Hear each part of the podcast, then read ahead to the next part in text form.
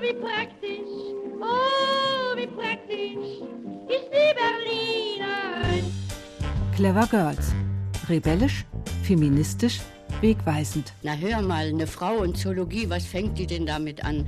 Du wirst ja heiraten, das ist doch völlig Blödsinn. Augenblicklich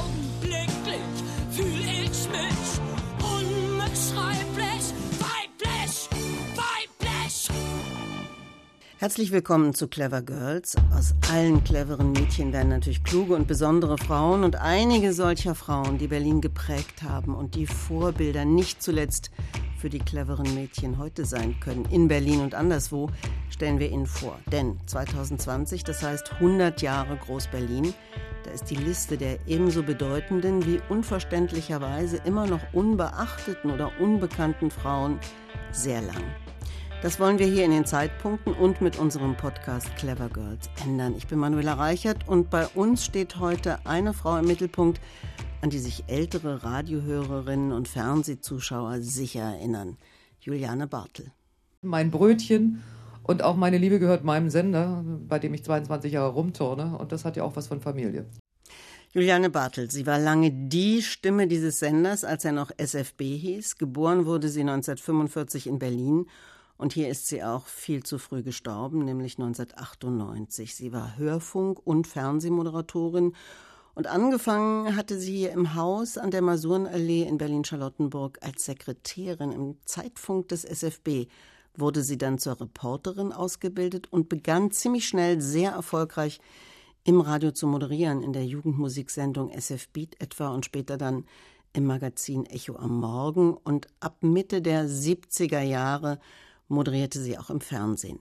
Juliane Bartel war unerschrocken und direkt, hatte eine wunderbare Stimme und einen sehr besonderen Zugriff auf Themen und auf Menschen.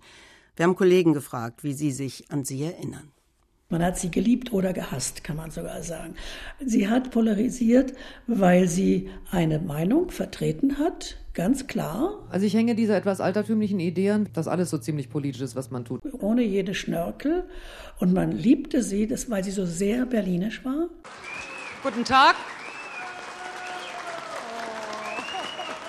Ich fange mal mit einem Mann an und einfach deshalb, weil Sie diesen sicherlich wie meine beiden anderen Gesprächspartner auch kennen, aber zudem hatte ich eben eine Geschichte hier in der Halle. Es kam einer auf mich zu und sagte, gehört er da zu Ihnen? Ich sage, na, oder ich zu ihm oder er zu mir oder weiß auch nicht. Weil sie eine ungeheure Kodderschnauze hatte, weil sie nicht irgendwo so geziert geredet hat. Das kam ihr in den Sinn und hinterher hat sie auch manchmal gesagt, ich glaube, ich habe mich heute um Kopf und Kragen geredet. Das war Inge Bongers, die mit Juliane Bartel zusammengearbeitet hat. Bei uns steht also eine Radio- und Fernsehfrau im Zentrum, nach der auch ein wichtiger Preis benannt wurde, nämlich der Juliane Bartel Medienpreis. Und die Preisträgerin des letzten Jahres ist eine meiner Gäste heute. Wofür genau haben Sie den Preis bekommen, Gabi Meier? Ich habe den Preis bekommen für mein Hörfunkfeature Schwangerschaftsabbruch, ein Tabu und seine Folgen also im Jahr 2019 noch über Schwangerschaftsabbruch reden zu müssen, was ich getan habe, war offenbar preiswürdig. Was fällt Ihnen, Gabi Meyer, zur Namenspatronin zu Juliane Bartel ein? Ja, ich weiß, ich komme aus Bremen, dass sie für Radio Bremen für drei nach neun die dortige Fernsehtalkshow die Talkmasterin war und ich muss gestehen, ich gucke wenig Fernsehen. Ich habe auch sie wenig gesehen, aber es war so immer, wenn man gehört hat, dass sie das gut gemacht hat. Mein zweiter Gast heute ist Julia Amberger. Sie sind Reporterin für Zeitung und Hörfunk. Kannten Sie den Namen Juliane Bartel? Der Name sagt mir was, aber vor allem wegen des Preises. Also als sie in Berlin moderiert hat zu der Zeit, war ich noch nicht hier und kenne deshalb nur die alten Aufnahmen von ihr mit ihrer wunderbaren Stimme. Da waren Sie auch noch ein bisschen jung, ne? Genau. War das eigentlich für Sie, als Sie angefangen haben, wichtig? Also am Anfang der beruflichen Laufbahn, so ältere Kolleginnen oder Kollegen, die so fördernd waren? Ja, auf jeden Fall. Also jemand, der in einen glaubt, stärkt ja unglaublich das eigene Potenzial und den Mut rauszugehen und Geschichten zu machen. Und das ist gerade zu Beginn der Karriere einfach wirklich ein unglaublich wichtiger Motor. Gabi Meyer, wie war das bei Ihnen? Ja, ich habe angefangen in den 80er Jahren und da war das noch ein bisschen äh, dünn gesät mit den Kolleginnen, die einem hätte Mut machen können. Aber es gab Äh, welche. Aber es wenige. Und es gab aber auch hin und wieder mal einen Redakteur, der Mut gemacht hat. Es gab aber auch die Situation damals, so war das noch, dass gleichaltrige, gleichqualifizierte Kollegen, also wir waren damals, haben alle noch studiert und haben dann nebenher angefangen, journalistisch zu arbeiten, Radio zu machen, dass die dann auf einmal schon Sachen angeboten bekommen, mal eine Ferienvertretung zu machen. Und mir wurde das damals nicht angeboten und ich habe dann nachgefragt und da wurde auch gesagt, na ja, von so einem alten, als nicht sehr frauenfördernd bekannten stellvertretenden Chefredakteur von Radio Bremen damals, na ja, lernen Sie erst mal eine Seite in einer Regionalausgabe in einer Zeitung zu füllen und dann kommen Sie wieder. Julia Amberger, wann haben Sie angefangen? Ich habe angefangen schon während der Schule zu schreiben, ähm, aber dann wirklich mit Volo und eben ne, der Arbeit im Tagesgeschehen, dann bei meinem Volo bei der Taz 2012, 2013. Also im Volontariat. Mhm. Genau, ja. Und da hatte ich eben die, naja, wie soll man sagen, die stärkste Erfahrung mit einer Frau, die mich wirklich gefördert hat, meiner damaligen Politikchefin, heute Teil der Chefredaktion, die mir einfach wirklich zu dem Zeitpunkt schon irgendwie ein Thema in Afghanistan angetragen hat und da voll in mich vertraut hat und ich konnte los im Volo rein recherchieren und das hat dann am Ende dazu geführt, dass ich nach meinem Volo ein Angebot von Monitor hatte, dann nochmal nachzulegen und dann auch quasi ein Jahr lang immer wieder für die zu dem Thema recherchiert hatte. Also da hat sich doch eine Menge geändert in diesen, also von den 80er Jahren bis dann 2012. Ja, also ich hoffe, dass meine Erfahrungen keine Einzelerfahrungen sind. Ja. Gabi Meyer, würden Sie auch sagen, heute gibt es viele Frauen, die junge Frauen fördern? Ja, das äh, glaube ich schon. Also das betrifft mich ja jetzt nicht mehr so, weil so eine ganz junge Frau bin ich nicht mehr. Aber ich habe mal nachgeguckt, ich habe den Juliane Bartel-Preis das erste Mal 2006 bekommen für ein Feature unter dem Titel Richterin übernehmen Sie. Da ging es darum, dass in der Justiz immer mehr Frauen allmählich so Platz greifen und Richterin werden und auch wichtige Urteile fällen. Und heute muss man sagen, unser höchstes Gericht, das Bundesverfassungsgericht, hat zwei Senate. Der eine Senat ist inzwischen mit gleich vielen Männern und Frauen besetzt und der andere Senat, habe ich äh, gerade heute zu meiner Überraschung gesehen, hat jetzt sogar eine Frauenmehrheit. Also von daher kann man sagen, auch auf der obersten Ebene tut sich durchaus was, aber das kann man leider nicht verallgemeinern.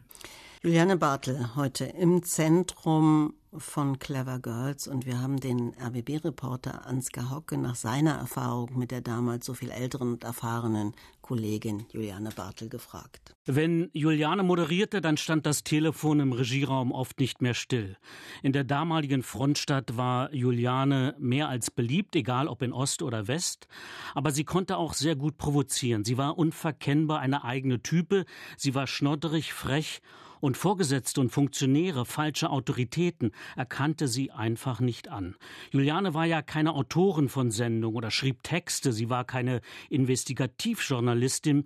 Ihr Metier war die Live-Sendung, die Moderation im Radio, im Fernsehen, Menschen zu interviewen, immer wieder herauszukitzeln, was diese normalerweise nicht preisgeben wollten. Das war ihre Sache. Sie war stets dabei sehr präsent und schlagfertig und konnte in Gesprächen oft liebevoll gemein sein. Große Politdebatten interessierten sie wenig und sie ließ sich in keine Schublade packen. Aber für Toleranz, für eine funktionierende Demokratie konnte sie richtig fighten. Buschikos und selbstbestimmt, selbstbewusst, so trat sie immer hier im Sender auf. Und sie war anerkannt, akzeptiert und respektiert, weil sie, auch wenn das damals ein unbekanntes Wort war, authentisch war. Juliane Bartel hatte ihren eigenen Kopf, ihre eigene Stimme, ihren eigenen Stil, ihren eigenen Sound, eine tolle Frau, die ich unendlich vermisse. Wie beginnen Frauen ihre journalistische Karriere? Als Juliane Bartel anfing, war sie noch eine Seltenheit. In unserer Reihe Clever Girls fragen wir ja nach wegweisenden Frauen und da ist Juliane Bartel eine ganz wichtige. Meine beiden Gäste heute. Sind Journalistinnen, Reporterinnen, Autorinnen Gabi Meyer und Julia Amberger. Erzählen Sie was von Ihren Arbeitsschwerpunkten, Gabi Meyer. Sie haben jetzt gerade schon gesagt, wofür Sie zweimal den äh, Juliane Bartel-Preis bekommen haben. Was ist es, was Sie in Ihrer Arbeit umtreibt? Was beschäftigt Sie? Also ich habe zwei Themenschwerpunkte, zu denen ich immer wieder zurückkehre. Das ist einmal Afrika, wo ich immer wieder mal hinreise und dort recherchiere für eine Zeit lang in jeweils einem Land. Das Thema ist zuvor genau oder der Themenbereich, also zum Beispiel Ruanda. Wie sieht es da heute aus? Nach dem Völkermord, wie leben die Menschen zusammen, habe ich vor ein paar Jahren gemacht zuletzt in Johannesburg, die Johannesburger Kulturszene, habe ich mir angesehen, zusammen mit meinem Kollegen Günter Bayer. Und da haben wir dann Features drüber gemacht, Sendungen drüber gemacht für verschiedene Sendungen. Der andere Themenbereich, wo ich immer wieder dran arbeite, sind Machtfragen. Und ich definiere Machtfragen so, dass es überall da, wo es darum geht, wo halt die einen über die anderen Macht ausüben. Und in dem Zusammenhang ist zum Beispiel das Feature entstanden, eben Richterin übernehmen Sie. Wie ist das da mit den Frauen, die in die Justiz kommen wollen und dort Macht haben wollen? Ein anderes Feature war um die Wirtschaftsspitzen, also wo ja Frauen noch sehr wenig vertreten sind. Für dieses Feature habe ich 2009 den Juliane Bartel Preis bekommen und dann jetzt eben, das fällt so ein bisschen scheinbar raus, nämlich zum Thema Schwangerschaftsabbruch und Schwangerschaftsabbruch ist ganz klar eine Machtfrage, denn hier bestimmen oft alte Männer und eine Gesellschaft, die sich anmaßt, darüber bestimmen zu können, über jüngere Frauen und was sie mit ihrem Körper machen. Gabi Meyer dreimal den ähm, Juliane Bartel-Preis bekommen. Ihr Schwerpunkt, wie sieht der aus, Julia Amberger? Ich bin auch für meine Recherchen überwiegend in afrikanischen Ländern unterwegs und arbeite viel zu humanitären Krisen und auch den Auslösern von Krisen. Das muss jetzt nicht unbedingt ein Kriegsgebiet sein, in dem ich unterwegs bin, aber es kann zum Beispiel sein, dass ich mir angucke, wie auch Umweltschutz teilweise dazu führt, dass Menschen zwangsumgesiedelt werden oder Menschengruppen, die als andere bezeichnet werden und ja, ihr Land verlassen müssen und dadurch versuche ich immer die Perspektive derjenigen einzunehmen, die nicht so viel Gehör bekommen. Das heißt, die Geschichten suche ich mir weniger über naja, den, den Konsum von Medien über einen bestimmten Kontinent oder über ein Land, sondern indem ich mit einem Stipendium in ein bestimmtes Land gehe und dann vor Ort einziehe bei, äh, bei Freunden, die ich finde und ähm, dann einfach mich umher und dadurch meine Themen finde und versuche da auch naja, ein anderes Bild von diesem Kontinent zu zeichnen. Haben Sie eigentlich Hauptabnehmer, also noch Arbeitgeber, wo Sie sagen, da weiß ich schon, wenn ich was machen will, dann äh, zahlen die mir dann auch am Ende was und nehmen mein Stück ab? Ja, ja, klar, na klar. Also am Anfang war das mit ein bisschen mehr Risiko verbunden. Da bin ich irgendwie einfach nach China geflogen, weil ich wusste, boah, das ist eine tolle Story und konnte dann am Ende mit dem ne, Geld, das ich bekommen habe für meine Radio-Feature und für die Texte, die Reise finanzieren und habe noch ein bisschen Gewinn gemacht, aber das war auch Teil des Ganzen. Ne? Erstmal, ja, versuchen zu produzieren und tolle Geschichten zu machen. Und jetzt inzwischen ist es auf jeden Fall so, dass ich dann mit Aufträgen losgehe und dann Geo oder Stern auch wissen, was sie irgendwie kriegen und dann auch froh sind.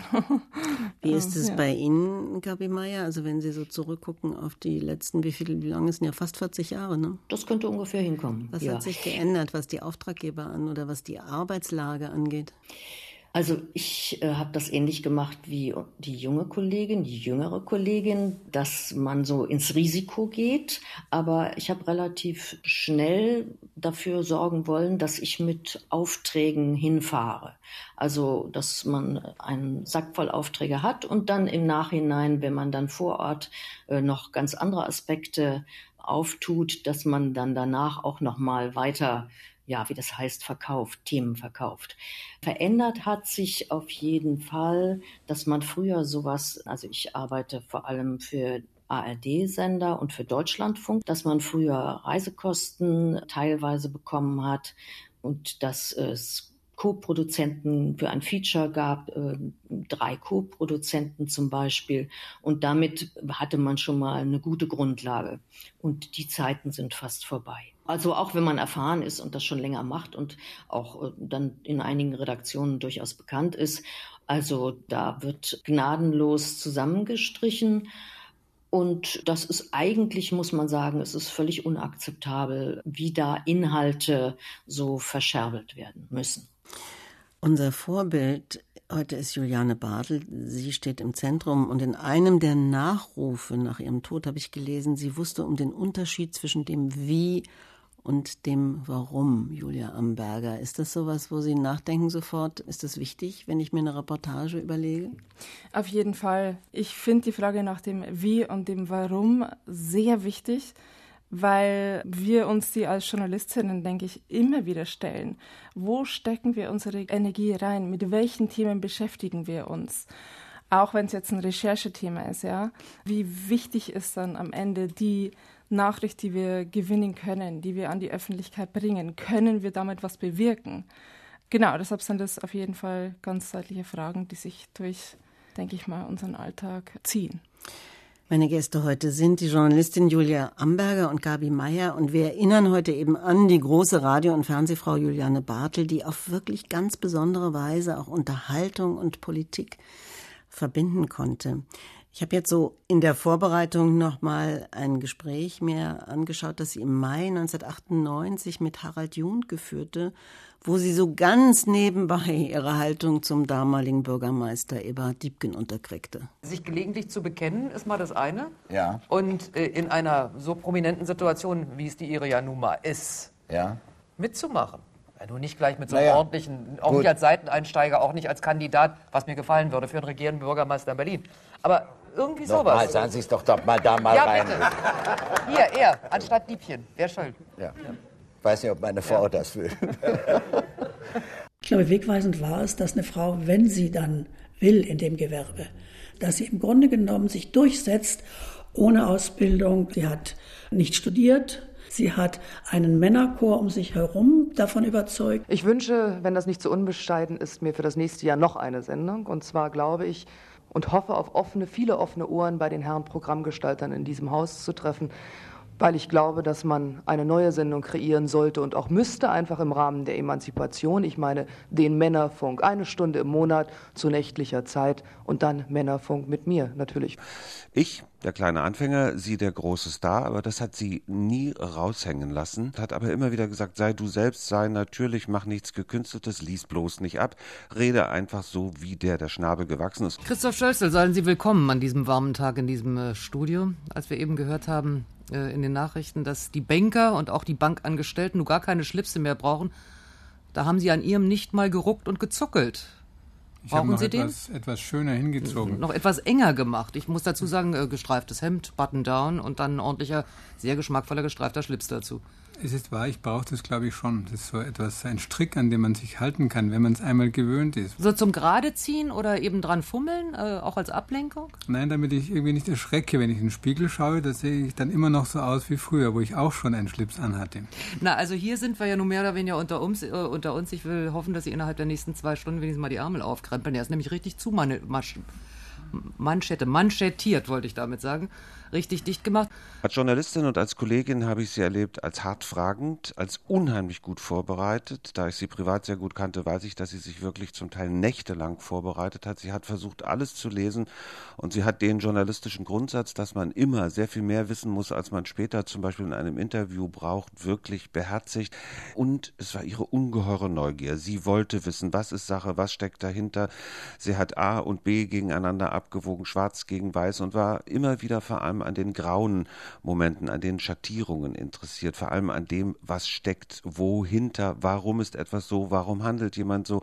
Sie hat sich gern gestritten, im positiven Sinne gestritten, um einen Diskurs anzuregen, um zu einem Ergebnis zu kommen, um Hintergründe zu erfahren, um einer Sache, einem Umstand auf den Grund zu kommen. Clever Girls. Wir feiern dieses Jahr 100 Jahre Groß-Berlin und fragen nach den großen Frauen dieser Stadt. Heute nach Juliane Bartel. Wie fragt man, wie kommt man den Leuten, die man interviewen will, möglichst nahe? Und wie überträgt sich diese Nähe auf die Zuhörer, die Leserinnen und Leser? Ich fand das eben schon sehr komisch. Und wenn sie so vom Schlips ausgeht und mit den Manschetten und man weiß genau, das ist alles nur so das Vorgeplänkel, um dann zum Eingemachten zu kommen. Also neugierig. Ähm, wurde eben gesagt, sie hat hart gefragt, Julia Amberger, wie muss man fragen, um das zu erreichen? Also wie fragen Sie, wenn Sie für Ihre Reportagen Leuten nahe kommen wollen? Ich denke, das kommt total auf die Person an, die einem gegenübersteht. Ich hatte mal einen Interviewpartner, mit dem bin ich tatsächlich nach Italien gefahren, äh, eine ganze Woche lang der Neffe eines SS-Soldaten, der ein ganzes Dorf quasi ausgelöscht hat. Und wir sind dahin gefahren, um einen Überlebenden zu treffen. Und der war zunächst ähm, voll schuldbeladen und irgendwie stand unter Strom und hat mir erzählt, er macht Kampfsport. Zu der Zeit habe ich auch Kampfsport gemacht und habe ich gesagt, okay, lass uns doch erstmal kämpfen. Und das war dann wirklich so ein Moment, an dem so die Spannung irgendwie abgefallen ist. Und dann lief's. Aber das ist nicht immer der richtige Weg. Ist wahrscheinlich ja? auch selten, dass jemand kommt, der Kampfsport macht und Sie ja. auch gerade. Gabi Meier, Sie haben zum Beispiel mal über das Bremer Schaffermal berichtet. Das ist so eine traditionsreiche Veranstaltung, auf der nur honorige Männer zugelassen sind, wird von Kaufleuten der Stadt ausgerichtet. Und ich nehme an, die Herren kannten ihre Haltung. Also wie diplomatisch mussten sie da sein, um mehr als gestanzte Sätze zu hören, wenn sie fragen, warum gibt's hier keine Frauen? Nö, das würde ich gar nicht so fragen, sondern es geht mir darum, auch meine eigene Position spielt da keine Rolle, sondern das haben Sie ja auch zu Juliane Bartel gesagt. Sie war neugierig, sie war interessiert. Das ist die Grundeinstellung, mit der eine Journalistin sicherlich in der Regel an ihre Themen rangeht oder rangehen sollte, wenn sie was rauskriegen will und dann kommen lassen. Also die Herren von der Schaffermahlzeit haben das Gefühl gehabt, ich höre ihnen gut zu, ich stelle interessiert Nachfragen, ich bin informiert und haben dann erzählt. Und außerdem sind sie ja höflich und ich hatte da etliche Gespräche. Also als eine Dame wird man dann auch korrekt behandelt und das kann man dann in diesem Fall, das ist ja noch gar nicht lange her, kann man das dann auch so einsetzen. Also einfach eine gegenseitige Achtung zu zeigen. Ganz anders war zum Beispiel, habe ich mit einem von zwei Anzeigerstattern die Ärztinnen und Ärzte anzeigen, wenn die Schwangerschaftsabbrüche vornehmen und damit im Internet vertreten sind. Das war ein junger Mann, damals 27-jähriger Mathematikstudent, also das heißt inzwischen ist er 29. Und der hat das als Hobby betrachtet in seiner Freizeit, wie er das mir erzählt hat im Internet dann zu forschen und dann eben Anzeigen an die Staatsanwaltschaft online zu schicken. Und mit diesem jungen Mann, da musste ich auch einfach ihm offen begegnen, offene Fragen stellen, immer nachfragen.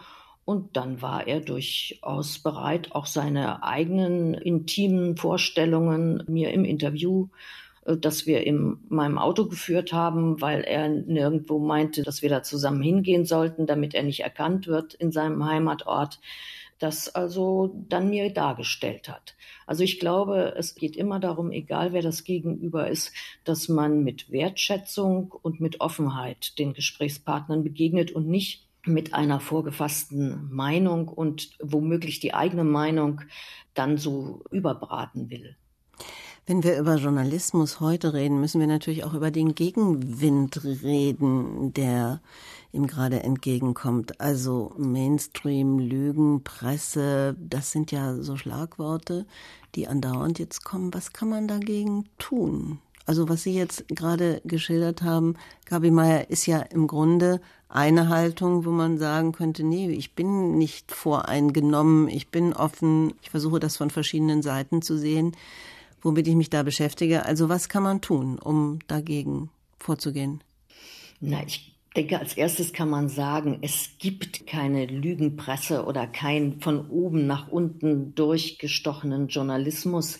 Natürlich, jedes Medium hat so seine Couleur, seine Farbe, dass man immer wieder findet und da besteht vielleicht auch die Gefahr drin, dass da so ein Konsens in einer Redaktion oder vielleicht auch in einem Haus ist und man sich wohlfühlt darin, dass man im Grunde so, ja, da eine Grundhaltung hat, und das macht dann vielleicht blind auch für Themen von außen auf Einwendungen oder andere Positionen.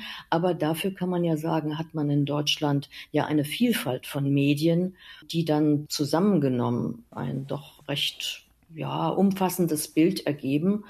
Und als einzelne Journalistin kann ich nur sagen, ist mein Anspruch, und sonst kriege ich die Aufträge ja auch gar nicht, dass ich wirklich nach allen Seiten frage. Also mein letztes Feature war über die Verantwortlichen in der katholischen Kirche, die bei sexualisierter Gewalt weggeguckt haben. Da war schon von vornherein von der katholischen Kirche aus, war schon eine Anfrage beim Intendanten nur aufgrund des Pressetextes hin. Also das heißt, das muss einfach gut recherchiert und nach allen Seiten abgefragt sein. Und das ist ja auch das, was überzeugt. Auch Unvoreingenommene oder auch sogar Leute, die von der anderen Seite vielleicht das bisher sehen, dass man sagen kann, okay, die hat wirklich umfassend recherchiert und am besten ist ja immer, wenn die Gesprächspartner im Grunde sich selber im O-Ton vorführen. Also wenn da die O-Töne so sind, dass man da gar nicht irgendwie kommentierend was äh, dazu sagen müsste.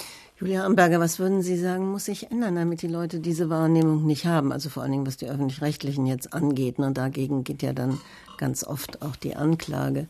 Müssen mehr Kontroversen ausgetragen werden, offener oder wie muss das aussehen, müsste es aussehen? Ich glaube weniger, dass offene Kontroversen ausgetragen werden müssen. Ich spreche jetzt auch von mir in der Rolle der Journalistin und ich glaube, wir müssen uns auch ein bisschen mehr nackt machen. Also ein bisschen mehr auch eingestehen, dass auch wir Menschen sind und manchmal Fehler machen. Ja? Und uns fragen, bevor wir eine Reportage machen, als wer gehe ich wohin? Ich gehe als weiße Frau, die katholisch aufgewachsen ist, nach Uganda. Oder, ne? Also immer das, das spielt ja auch mit eine Rolle und das ist ja auch Teil der ganzen Erzählung. Und das, glaube ich, auch den ZuhörerInnen mitzuteilen, glaube ich, ist ganz wichtig und das schafft auch Vertrauen. Und zum anderen, glaube ich, ist es auch eine gute Idee, unser Publikum einfach direkt anzusprechen. Wir leben in einer Welt, die immer mehr personifiziert ist. Da finde ich es gar nicht mal so schlecht, auch mal an einem Reporter-Slam teilzunehmen, auf der Bühne zu stehen und direkt zum Publikum die Recherche irgendwie zu erzählen und in einer anderen Form vorzutragen oder Reporter unplugged oder auch an Lesungen teilzunehmen. Und genau auch, ne, vielleicht die Recherche wenn es jetzt nicht was Investigatives ist, das auf keinen Fall irgendwie erscheinen darf, bevor die Geschichte raus ist, auch so den Rechercheweg offen zu legen. Finde ich eigentlich eine gute Idee, um, um irgendwie auch, ne, zum Beispiel auf Facebook oder auf Twitter den Leuten zu zeigen, ja, was steckt denn da eigentlich dahinter, hinter so einem Text? Setzt natürlich immer voraus, dass ich die Leute auch dazu kriege, dass sie das ja, zu erkennen. Auf jeden Fall. Es gab mhm. so, Juliane Bartel hat ja viele Veranstaltungen mhm. auch moderiert und auf einer hatte sie den damaligen grünen Politiker dann Rainer Kunzelmann da. Da gab es einen riesen Bohai. Wir haben so einen ganz kurzen Ausschnitt gehört gerade. Und die Leute haben geboot als dieser Gast dann angekündigt wurde. Und dann hat sie, als es dieses Gebur im Saal gab, irgendwie sehr deutlich gesagt, Moment mal, halt mal, hallo, erstmal zuhören, das ist gelebte Demokratie, sich auseinanderzusetzen. Hat sie später bei ihrem 3 nach 9 Gast auch nochmal erlebt, bei Franz Schönhuber von der rechten Partei Die Republikaner. Da ging dann die Sache von links los und da wurde die Sendung gestört. Das kommt mir irgendwie wahnsinnig aktuell vor. Also von rechts und von längs wird im Moment ja auch abgecancelt und werden Gesprächsverbote promoviert. Also zuletzt etwa in Hamburg, wo man bei einem Literaturfestival die Autorin und Comedian äh, Lisa Eckert ausgeladen hat, weil irgendwie ihre Haltung nicht passt, weil man sich nicht auseinandersetzen will. Also Stichwort, das ist Demokratie oder ich glaube, was Ihnen ganz wichtig ist, Julia Amberger, konstruktiver Journalismus. Würden Sie das zusammenbringen können, was ich da jetzt gerade erzählt habe? Total. Also ich finde es wichtig, auf jeden Fall zu sagen, wo laufen die Dinge schief, ja. Probleme anzuklagen, aber eben wichtig ist es nicht da irgendwie hängen zu bleiben, nicht darauf stehen zu bleiben, sondern noch einen Schritt weiter zu gehen und zu gucken, ja, wie können wir denn dieses oder jenes Problem lösen? Ja? Ich habe auch viele Recherchen, die sehr dunkel sind und wo es dann um Korruption geht innerhalb des UNHCR zum Beispiel. Also des ähm, UN-Flüchtlingshilfswerks. Genau, mhm. Ja, genau. Dass zum Beispiel Mitarbeiter Geld von Geflüchteten verlangt haben, um Dossiers von Verwundeten aufzukaufen und aus diesem Grund dann äh, nach Europa umgesiedelt zu werden. Aber das Ding ist, okay, ähm, das als Nachricht irgendwie so rauszuhauen, kann man machen. Aber wir wollen ja alle, dass sich die Dinge ändern, dass sich die bessern. Und deshalb ist es mir wichtig, immer zum einen auch die quasi Gegner der Geschichte vor Ort zu konfrontieren. Und zwar nicht mit, ihr seid korrupt, was sagt ihr darauf, sondern zu fragen, ja, wie kann es sein, dass bei euch Mitarbeiter ne, für diesen oder jenen Service Geld verlangen? Um äh, zum Schluss zu einer Lösung zu kommen von verschiedenen Seiten, ähm, von Seiten der Opfer, von Seiten der ne, sozusagen Angeklagten und dann da auch äh, Möglichkeiten aufzuzeigen, wie es in Zukunft besser laufen könnte. Ich glaube, was vielleicht auch wichtig sein könnte, wir, also Ihre Gesprächspartnerinnen heute sind zwei Journalistinnen, in dem Bereich hat sich schon ein bisschen was geändert, wenn auch noch nicht genug, dass also es nicht nur männliche Journalisten, sondern auch Journalistinnen gibt. Aber wir müssen wissen und sehen, dass in Deutschland ansonsten Diversität in den Redaktionen und auch unter den Autorinnen und Autoren noch längst nicht so ist, wie es in der Gesellschaft eigentlich ist. Also Leute mit Migrationshintergrund aus Familien, wo die Eltern eingewandert sind, Leute, die ihre nicht heterosexuelle Sexualität auch genauso offen leben wollen wie die durchschnittlichen Heterosexuellen. Alle diese Orientierungen sind in den Redaktionen denke ich, noch sehr unterrepräsentiert. Und da wäre auch was zu tun. Die Kopftuchtragende Reporterin sollte auch möglich und selbstverständlich sein, zum Beispiel. Und wie ist es mit den Kollegen und Kolleginnen, die wirklich sehr unterschiedliche politische Haltungen haben? Müsste man da nicht auch gucken, dass es wirklich diverser ist sozusagen? Ja, das ist zumindest ja nach Häusern. Also die FAZ hat eine andere Ausrichtung als die Taz. Also da kann man sich ja raussuchen, auch als Publikum. Ich denke, das ist schwierig. Was ich mir manchmal wünsche oder was ich auch kenne aus eigener Erfahrung, dass so Redaktionen die Aufträge vergeben. Zum Beispiel, wenn das größere Feature-Redaktionen sind. Da setzt dann manchmal sowas ein. Die kennen sich alle, die arbeiten eng zusammen, die sind vielleicht befreundet und man ist so, könnte man sagen, zum Teil ein Mustopf. Und da kommt es dann vor, dass dann bestimmtes Herangehen an ein Thema vielleicht einfach nicht mehr so diskutiert werden kann, dass man nicht offen ist dafür.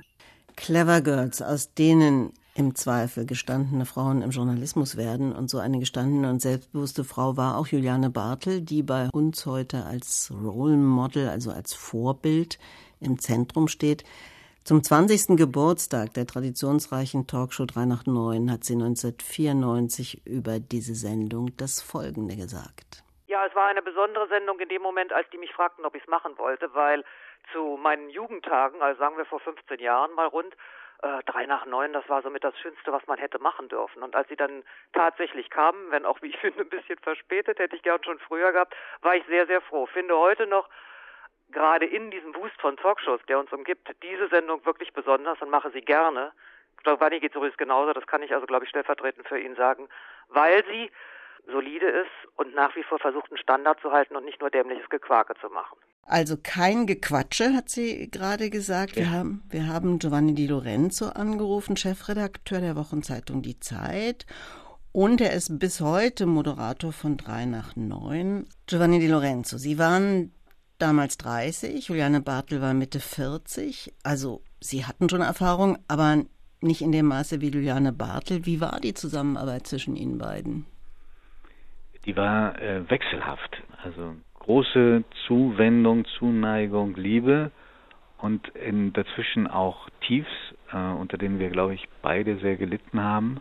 Und äh, das Einzige, was mich tröstet, ist, dass wir uns vor ihrem Tod wirklich versöhnt haben. Und die Auseinandersetzungen waren dann inhaltliche, wie man fragt, oder welche Gäste, oder was war da der Punkt? Ich glaube, es waren viele Missverständnisse. Der eine oder andere hat dann auch beim Sender dann keine besonders glückliche Rolle gespielt. und hat uns äh, auch gegeneinander aufgebracht. Aber das ist so lange her.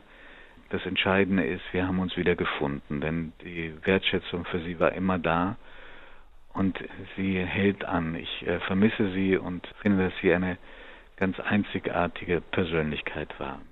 Wenn Sie sie jetzt gerade gehört haben, wird sie doch wieder unglaublich lebendig, oder? Ja, und sie sagt ja Dinge, die man heute genauso einspielen könnte. Wenn Sie sie beschreiben müssten, die Art zu fragen, die Art als Moderatorin präsent zu sein, was würden Sie sagen, sind da die wichtigsten Adjektive? Naja, sie das ist ja ein Gemeinplatz, den ich jetzt bemühe, ja, diese Schnoddrigkeit, die sie hat, diese Unmittelbarkeit. Und ich glaube, wir werden ihr auch nicht gerecht, wenn man es dabei beließe. Sie hatte nämlich auch eine sehr, sehr verwundbare, sehr feinfühlige Seite. Und manchmal in den Gesprächen kam halt beides raus, dieses Schnoddrige und dieses Feinfühlige. Und das waren dann die, die besten Momente ihrer Moderationen, ihrer Gespräche. Wobei sie ja gesagt hat, schnoddrig, ich bin Berlinerin. ja, genau, da völlig zu Recht. Also war geradezu ein Sinnbild. Diese private Seite von Juliane Bartel, das finde ich unglaublich interessant, ist eigentlich nie irgendwo in der Presse vorgekommen. Also sie konnte das immer. Waren ja auch ein bisschen andere Zeiten noch. Ne? Ja, aber sie konnte das wirklich unglaublich gut trennen. Also wenn man jetzt noch mal guckt und sich die Fotos anschaut in den Zeitungen, da gibt es nie private Situationen. Hat sie das ganz bewusst so gemacht? Also Gott sei Dank war damals das Interesse am Privatleben von Talkshow-Moderatoren vielleicht auch nicht so groß. Sie hat es sicher auch bewusst gemacht. Sie hat ja, daraus hat sie allerdings kein Geheimnis gemacht. Sie hatte ja so eine Art geografisches Doppelleben. Sie war in Berlin zu Hause und auf ihrer Insel, wie sie sagte, äh, Palma. Und da hatte sie ein Häuschen und hat große Zeit ihres Lebens verbracht. Über ihre privaten Beziehungen hat sie ein bisschen gesprochen, aber auch nicht ausgiebig. Wenn Sie, ich meine, Sie moderieren drei nach neun nach wie vor. Ich will Sie jetzt nicht nach den Unterschieden zu den verschiedenen Moderatorinnen fragen, mit denen Sie seitdem gearbeitet haben. Aber damals war das ja doch ein unglaublicher Schlag, oder? Dass sie plötzlich nicht mehr da war und dann hat man angefangen, andere Moderatorinnen zu suchen. Gut, jede ist ersetzbar, jeder ist ersetzbar. Aber was fehlt seitdem? Jeder und jede sind ersetzbar und doch wird dann alles anders. Ähm, dieser Satz, jeder ist ersetzbar, hat mich immer schon aufgeregt. Und Juliane ist, so wie sie war, halt nicht ersetzbar. Das, was den Unterschied ausmacht zu vielen anderen, die ich dann kennengelernt habe, ist, sie hatte nicht dieses Gefühl, ich bin eine Marke und die muss ich pflegen und entsprechend vorsichtig bin ich, damit diese Marke keinen Schaden nimmt. Das war ihr völlig wesensfremd. Dazu war sie viel zu genuin, viel zu unmittelbar. Aber wenn Sie mich fragen, was fehlt seitdem, ja, ich, da schiebt sich eine andere Erinnerung in mein Bewusstsein, meine Erinnerung, nämlich, dass Juliane plötzlich sehr krank wurde. Was sie genau hatte, hat sie auch nicht erzählt, also wieder ein Zeichen dafür, wie sehr sie ihr privates Leben abgeschottet hat. Und sie fiel dann eine Sendung lang aus. Jedenfalls war das die Ansage. Und sie hatte sich so sehr gewünscht, dass ich die Sendung ohne sie alleine moderiere. Und dass da keine ähm, Aushilfsmoderatorin oder Ersatzmoderatorin dann die Sendung mit mir zusammen moderiert. Und dieser Wunsch wurde ihr nicht erfüllt. Und an dem Tag, an dem ich zum ersten Mal ohne sie moderierte, starb sie. Und das schon vor der Sendung, aber man hat es mir dann erst nach der Sendung gesagt, damit ich mir während der Sendung nichts anmerken lasse. Und das ist natürlich mit 99-prozentiger Sicherheit ein Zufall gewesen. Aber was für eine unfassbare Konstellation. Das ist etwas, was ich mitgenommen habe aus dieser Zeit mit ihr und es lastet. Das ist auch eine furchtbare Geschichte. Wirklich ja. furchtbar. Und Sie hatten damals auch nicht die Position zu sagen, ich will nicht mit jemand anderem moderieren. Nein, das, äh, Moderatoren sind ja Wesen, die von einer Sendung zur anderen ausgewechselt werden können. Ich war jetzt zwar nicht ängstlich, aber wer mit wem moderiert, das war immer die Entscheidung der Redaktion. Mhm. Giovanni Di Lorenzo, lange Jahre mit Juliane Bartel. Neun Jahre. Neun Jahre waren es. Mhm. Wenn Sie sie zum Schluss noch, wenn Sie sie vor sich sehen, was sehen Sie? Die Frau mit der Zigarette oder was sehen Sie? Ja, eine, die sich nicht schont. Eigentlich war sie in der Moderatorenbranche die letzte Rock'n'Rollerin. Vielen Dank. Gerne. Weibliche Vorbilder im Journalismus, Role Models für junge Frauen. Julia Amberger und Gabi Meyer waren meine Gäste heute. Wenn man darüber nachdenkt, das ist immer noch nötig, Julia Amberger. Also die jungen Frauen, die jetzt noch mal zehn Jahre jünger sind als sie selber, für die ist das kein Problem mehr, weil es gibt so viele Journalistinnen. Wir haben eine Kanzlerin seit ewigen Zeiten. Also das ist gar nicht mehr das, was es braucht, oder braucht es immer noch? Also Netzwerke sind unglaublich wichtig, unglaublich bedeutsam, gerade zu Beginn der Karriere. Und ich glaube gerade, dass eben Frauen von Frauen viel mehr lernen können als ähm, im Austausch auch zwischen männlichen Kollegen. Gabi Meyer, brauchen wir ein größeres Gedächtnis für die wichtigen Frauen, die es gegeben hat? Werden die leichter vergessen als männliche Kollegen, auch in unserem Bereich? Unbedingt, das geht durch, dass an Männer, an große Männer, in, egal in welchem Bereich äh, sich gerne erinnert wird. Da gibt's dann Nachrufe oder zu irgendeinem Todestag oder sie werden schon zu Lebzeiten hochgejubelt. Und das fehlt bei Frauen oft. Und das ist ja unsere Aufgabe als Journalistinnen und natürlich auch als Journalisten, die sind natürlich auch herzlich eingeladen, dass wir ganz bewusst darauf achten, an Frauen zu erinnern, auch wenn wir unsere Interviewpartner, Interviewpartnerinnen uns überlegen, dass wir immer im Kopf haben, wichtig ist, Frauen zu Fragen zu Wort kommen zu lassen, denn nur so kann die Position und die Erfahrungen, die Frauen mitbringen und den Blick auf die Welt, der männliche Blick ist oft anders als der von Frauen, so kann der befördert werden, gerade auch mit Blick auf die ganz jungen Frauen, die nachkommen. Zum Schluss wollen wir Juliane Bartel jetzt nochmal als Reporterin hören, denn in dieser Rolle trat sie auch in einer ganz ungewöhnlichen Sendung auf, in einer Reihe. 1998 inszenierte der damalige Sender Freies Berlin im Programm vom Stadtradio Berlin 88,8 die Verhaftung und Kreuzigung Jesu als Live-Reportage mit ganz moderner Radiotechnik und Juliane Bartel saß also in einem fiktiven phönizischen Studio. Man ging also dann sozusagen mit der Bibel live auf Sendung. Jesus, ein Messias aus Nazareth, aber offensichtlich nicht für Nazareth. Für wen denn dann? Für die armen Fischer am See Genezareth? Für die aufgeregte und parteiische Frau Petra? Oder für die Juden oder schließlich gar für die ganze Welt, weiß man eigentlich nicht so genau. Man weiß auch nicht, was eigentlich ist ein Messias. Ich habe den Eindruck, das ist für jeden eigentlich was ganz anderes. Die Frage geht an den, der uns, uns vielleicht erklären kann. Manfred, den jüdischen Kaufmann aus Tyros, schon viel in der Welt rumgekommen und äh, auch ein bisschen abgefahren auf Jesus. Ich habe mit ihr überhaupt nicht über Glauben und Zugehörigkeit zur Kirche geredet. Ich glaube, nie haben wir darüber geredet, aber sie war immer an diesen Themen, die dahinter stecken und die damit zusammenhängen, da war sie immer sehr interessiert. Ich glaube, dieses Kulturgut Bibel und das Kulturgut, was dahinter steckt, das hat sie sehr interessiert. Die biblischen Geschichten sind ja nicht nur Geschichten für Juden und Christen, sondern sind ja auch Geschichten, die Menschheitsgeschichte dann geschrieben haben. Das war jetzt zum Schluss noch der RBB-Redakteur Jürgen Gressel, der erzählt hat, wie damals die Situation war, als Juliane Bartel gefragt worden ist, ob sie an diesem ganz ungewöhnlichen Bibelradioprojekt vom Sender Freies Berlin teilnehmen wollte.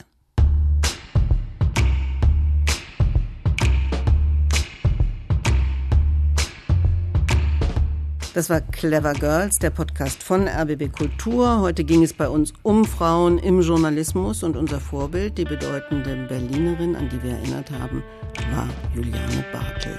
Ich bin Manuela Reichert, meine Gäste waren Julia Amberger und Gabi Meyer, Redaktion hatte Michaela Gericke.